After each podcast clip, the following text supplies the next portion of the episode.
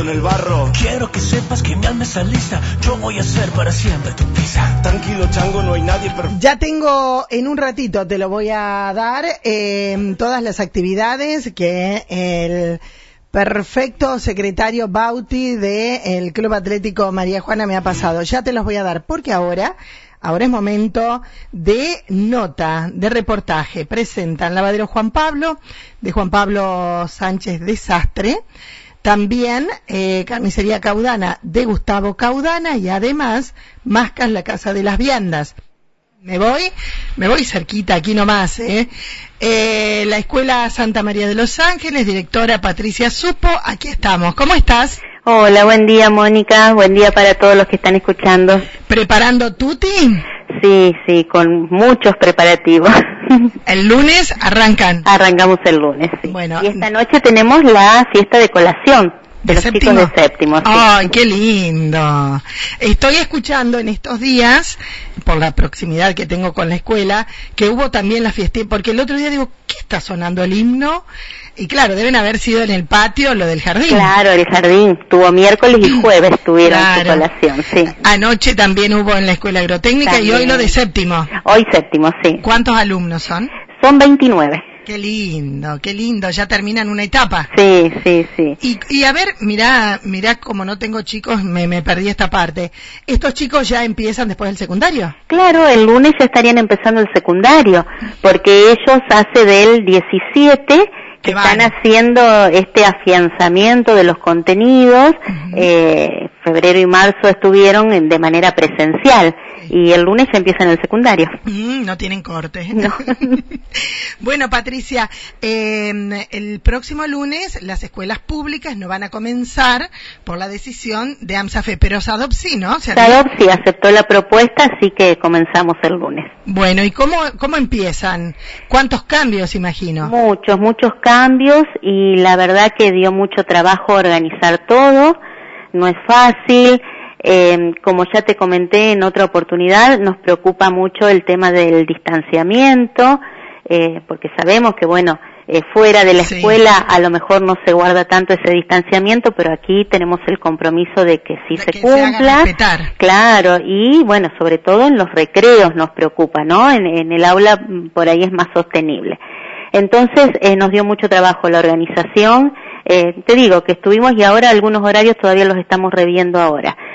Pero bueno, pudimos organizar que los grupos prioritarios puedan venir todos los días, todos los chicos, eh, durante todas las semanas, no de manera alternada, primero, segundo y tercer grado, que es primer ciclo y que es tan necesario para la alfabetización, van a venir todos los días y séptimo grado también.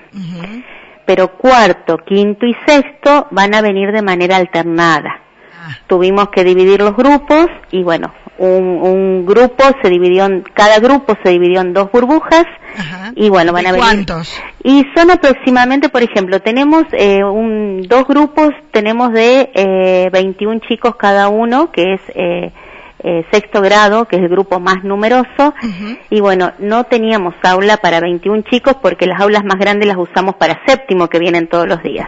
Así que los dividimos en grupitos de 10 u 11 chicos. Y vienen, una semana viene lo que es sexto A y la otra semana viene sexto B.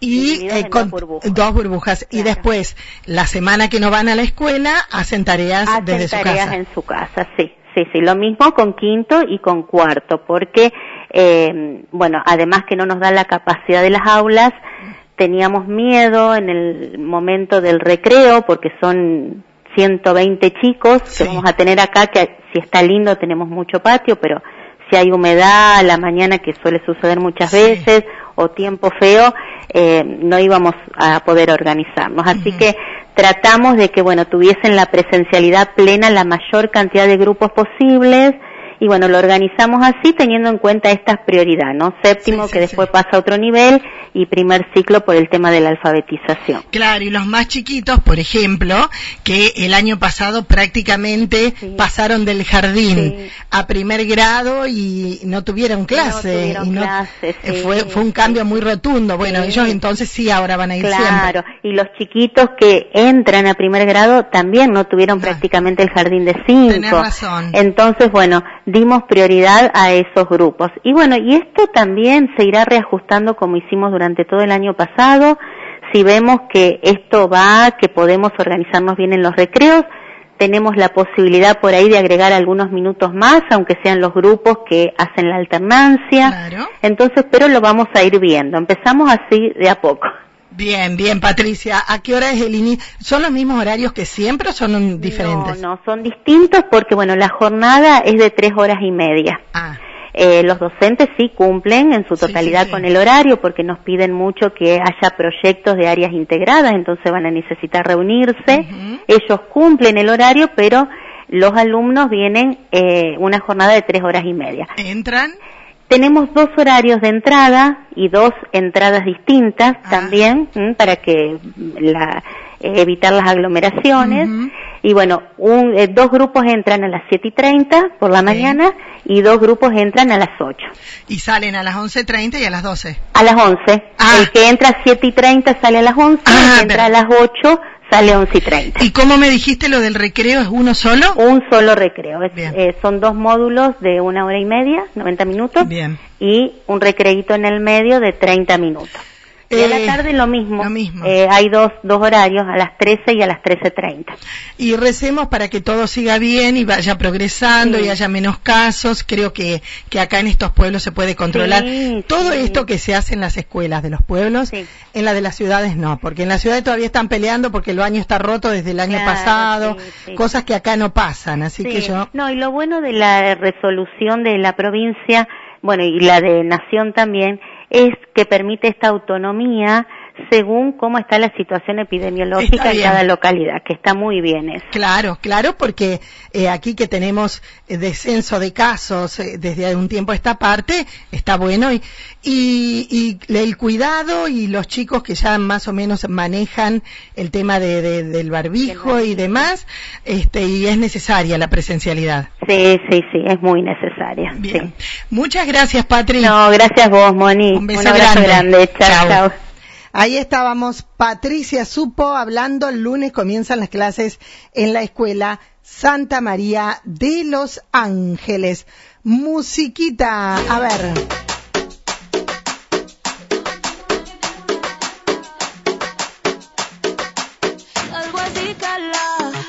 Pido a tope,